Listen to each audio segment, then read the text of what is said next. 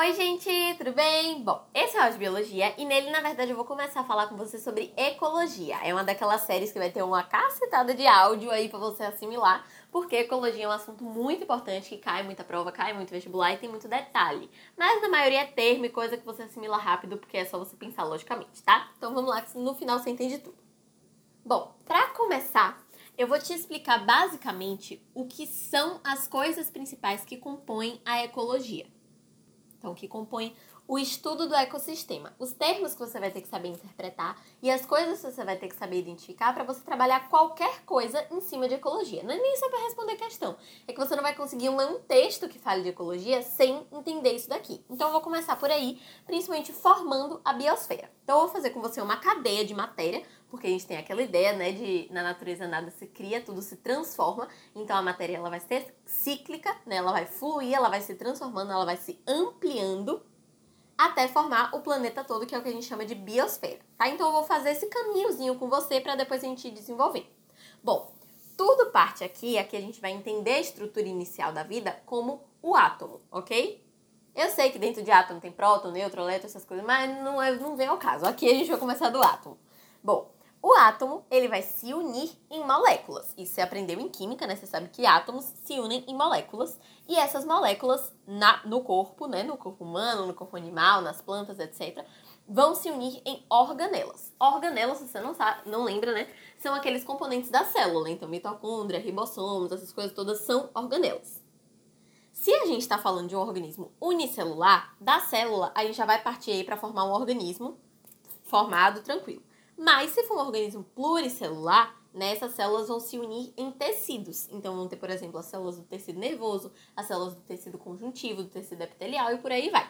Esses tecidos vão se unir para formar órgãos. Como eu falei agora, os tecidos epiteliais se unem para formar o maior órgão que tem no seu corpo, que é a pele. Né? Se você não sabe, a pele é um órgão. E todos os órgãos se unem em sistemas para formar um organismo mesmo. Então, por exemplo, a gente tem todos os órgãos que formam o sistema digestório que aí a gente vai ter, né, o estômago, o intestino grosso, o intestino delgado e por aí vai. Então, formando esses sistemas, a gente consegue formar um organismo. É mais ou menos esse tipo de cadeia que eu quero te explicar aqui, certo? Que a gente foi de átomo para molécula, de molécula para organela, de organela para célula, de célula para tecido, órgão, sistema e organismo. Esse organismo, um grupo desses organismos, vai formar uma espécie, né? Organismos semelhantes formam uma espécie. Mas por que é importante a gente ter espécies no planeta Terra? Porque se a gente tem seres da mesma espécie, seres que têm a mesma estrutura física, cruzando, né, se reproduzindo, a gente vai ter filhotes férteis, ou seja, filhotes que também podem reproduzir. Se você tenta botar um bicho de uma espécie para reproduzir com um bicho de outro, você vai até gerar alguém. Alguém vai nascer, mas esse alguém muito provavelmente vai ser estéreo. Se você botar, por exemplo, um cavalo para cruzar com uma mula, pode até nascer alguém, só que esse alguém não vai ter como se reproduzir, então ele não vai ter como perpetuar a espécie dele, certo? Então, por isso a gente precisa ter espécies para seres da mesma espécie poderem cruzar e originar prole fértil e aí desenvolvendo aquela espécie, mantendo ela ao longo do tempo, ok? O que pode acontecer aqui é um desviozinho, que é interessante você saber. Por quê? Existem exceções a essa regra biológica de que só seres da mesma espécie, da mesma espécie reproduzem com descendentes férteis, que é basicamente algumas espécies diferentes que conseguem gerar descendentes férteis. Mas isso não acontece. É o caso, por exemplo, do leão e da onça. Se você botar um leão para reproduzir com a onça, o bebê vai ser fértil. Ele consegue seguir a linhagem da família dele, da espécie dele. Ele consegue, ele é fértil, ele consegue reproduzir. Mas um leão e uma onça não vão cruzar. Por quê? Eles não conseguem se encontrar naturalmente. Você pode forçar, porque agora a gente está em uma época que isso rola. Mas, naturalmente, pela natureza, isso não aconteceria. Porque a onça fica aqui na América do Sul, o leão fica lá na África e nenhum dos dois tem condição de nadar até o outro. Então, apesar deles conseguirem gerar descendentes férteis, eles jamais fariam isso.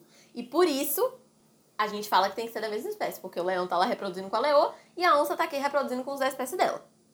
Mas ok, a gente tem espécies iguais reproduzindo, né? E aí elas vão reproduzir até formar uma população. Essa população vai ser um grupinho de, de organismos daquela espécie, né? Uma galera daquela espécie, que pode viver junto com populações de outras espécies. Então, bichos de espécies diferentes que podem viver juntos. Quando a gente junta populações, a gente vai formar uma comunidade. E aqui na comunidade acontece muita coisa interessante para você entender. Primeiro, que organismos de espécies diferentes, de populações diferentes, mas da mesma comunidade, conseguem viver juntos de um jeito muito específico, que é o que a gente chama de relações harmônicas ou não, né? Ou de dependência ou não. Então, por exemplo, não sei se você lembra, mas se você já estudou relações harmônicas, você sabe que existe um caranguejinho, né, chamado de paguro, que ele vive com uma esponjinha em cima da cabeça dele. Por que, que ele vive com essa esponjinha? Ele precisa dessa esponjinha para viver? Não. Ele consegue viver sem ela. Mas é uma relação boa para eles dois, porque a esponjinha é céssio, né? Ela não consegue se movimentar. Isso dificulta que ela consiga alimento. Se ela fica em cima dele e ele vai se mexendo andando pelo mar, ela consegue se alimentar. O alimento chega a ela muito mais fácil. E ao mesmo tempo, ele sem ela em cima fica meio vulnerável. Ela ali consegue proteger ele de impactos, proteger ele de predadores, etc, etc.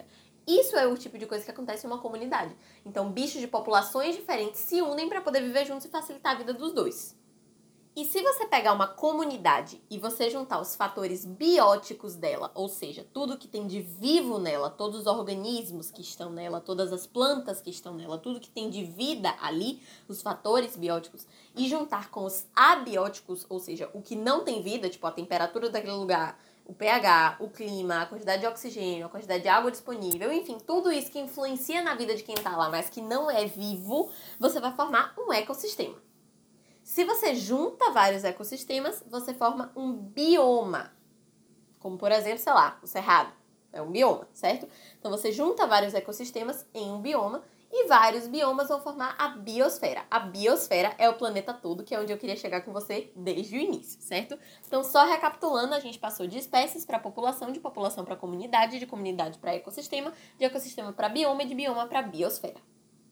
Fechamos essa parte, agora eu quero que você limpe sua cabecinha que eu vou meter termo para dentro, certo? Ou seja, eu vou começar a passar vários termos para você entender as denominações. Não são coisas que você vai precisar decorar, porque eu acho difícil que alguém te pergunte, tipo, o que é isso? Mas você tem que entender para você conseguir interpretar uma questão, certo? Então é para isso que isso serve. E o primeiro termo que eu vou falar com você vai ser ecobiose. A maioria dos termos você consegue entender mais ou menos se você conseguir pegar a estrutura da palavra, porque são palavras parecidas. Então você pega mais ou menos a ideia. Ecobiose vai ser a relação, biose vai ser relação, certo? Sempre você vê biose, você pensa em relação. A ecobiose vai ser a relação entre o ser e o meio ambiente. Então, tudo que é uma interação entre o ser vivo e o ambiente em que ele vive, o meio em que ele vive, a gente vai chamar de ecobiose, ok? Fechou. Além disso, a gente tem a alelobiose. Alelobiose, biose é relação, lembra? Vai ser relações entre seres. Então, Enquanto a ecobiose era a relação entre o ser e o meio, agora a lelobiose vai ser entre o ser e o ser. Só que, como eu estava explicando, existem seres da mesma espécie e seres de espécies diferentes. Se a relação for entre seres da mesma espécie, a gente vai chamar de cenobiose. Se forem de espécies diferentes, a gente vai chamar de aloiobiose. Aí é que você se lasca, porque eu tenho alelobiose e aloiobiose. E você não vai poder confundir isso, porque até as definições são parecidas. Mas alelobiose é a relação entre qualquer ser e aloiobiose é especificamente seres de espécies diferentes, ok? Pelo amor de Deus, tente separar. Porque eles fazem isso aqui de sacanagem mesmo para você confundir, porque é muito parecido, mas são coisas diferentes, ok? Bom, Fechamos as bioses aí, a gente tem o termo biocenose. O que seria biocenose? Você já sabe o que é isso, porque eu já te expliquei. Eu só não dei o nome, eu vou dar o nome agora, certo? Biocenose é basicamente você pegar várias populações, lembra que eu te falei isso? Então, você vai pegar várias populações e você vai juntar todas essas populações em uma comunidade biótica. Então, uma comunidade de vida, que é o que eu já te expliquei aí no início do áudio. Essa comunidade biótica, logicamente, vai viver em algum lugar. E esse lugar vai ter um biócoro. Então, até agora eu falei ecobiose, alelobiose, cenobiose, aloiobiose, biocenose e biócoro. O que é biócoro? Biócoro é basicamente toda a condição que o ambiente impõe ao ser para ele sobreviver. Então, se você está vivendo num deserto, você vai precisar de habilidades e você vai viver sob condições diferentes de quem vive, por exemplo, debaixo do mar, concorda? E essas condições que o meio vai impor para você conseguir sobreviver ali naquele lugar é o que a gente chama de biócoro, ok? Além do biócoro, a gente vai ter também o biótopo. Outro problema aí para você. O biócoro são as condições de sobrevivência. O biótopo é a área de um bioma. Lembra que eu te falei que um bioma seria um conjunto de ecossistemas? Então, A área que um bioma toma é o que a gente vai chamar de biótopo, ok? Pronto. Todos esses termos que eu te dei aí são termos que meio que falam sobre o ambiente, né? Ok, que tem a alelobiose ali, que é de relações entre seres, mas que falam mais ou menos sobre o ambiente. Agora, do ponto de vista do bicho, quando você pega um bicho, o que é que ele define que você precisa saber de termo? Três coisas principais. A primeira delas é muito básica e vai ser mais básica ainda depois que você ouvir o próximo áudio que eu vou fazer, porque vai ser uma coisa muito batida na sua cabeça, é a energia. Você sabe que a gente vive baseado em energia, né? A gente tem que ter energia para conseguir fazer essas coisas. E essa energia vai estar presente em todo ser e ela vai ser consumida ao longo dos níveis tróficos. Isso é uma coisa que você não precisa se preocupar agora, porque eu ainda vou te explicar. Então esqueça isso aí, depois a gente se preocupa com isso, mas você precisa saber que o ser tem energia, certo? Além disso, cada animal tem um habitat. O que é isso? É o local mais provável de você achar um bicho. Por que, que eu tô falando local mais provável? Porque não necessariamente o bicho vai estar lá. Um bicho pode estar em qualquer lugar. Se você vai a uma floresta, pega uma arara, vai pro deserto e joga ela no meio do deserto, aquilo ali não é o habitat dela, porque não é o local provável dela se encontrar, não é o lugar onde a sobrevivência dela vai ser melhor, onde ela é adaptada para viver. Mas ela tá lá. Então por isso que é o local mais provável. E habitat, aqui eu preciso que você preste bastante atenção, é diferente de nicho, de nicho ecológico. O que seria um nicho ecológico? É o modo de vida da espécie, ou seja, todas as características de uma espécie, todas as características de um bicho que configuram ele como aquele bicho faz parte do nicho ecológico.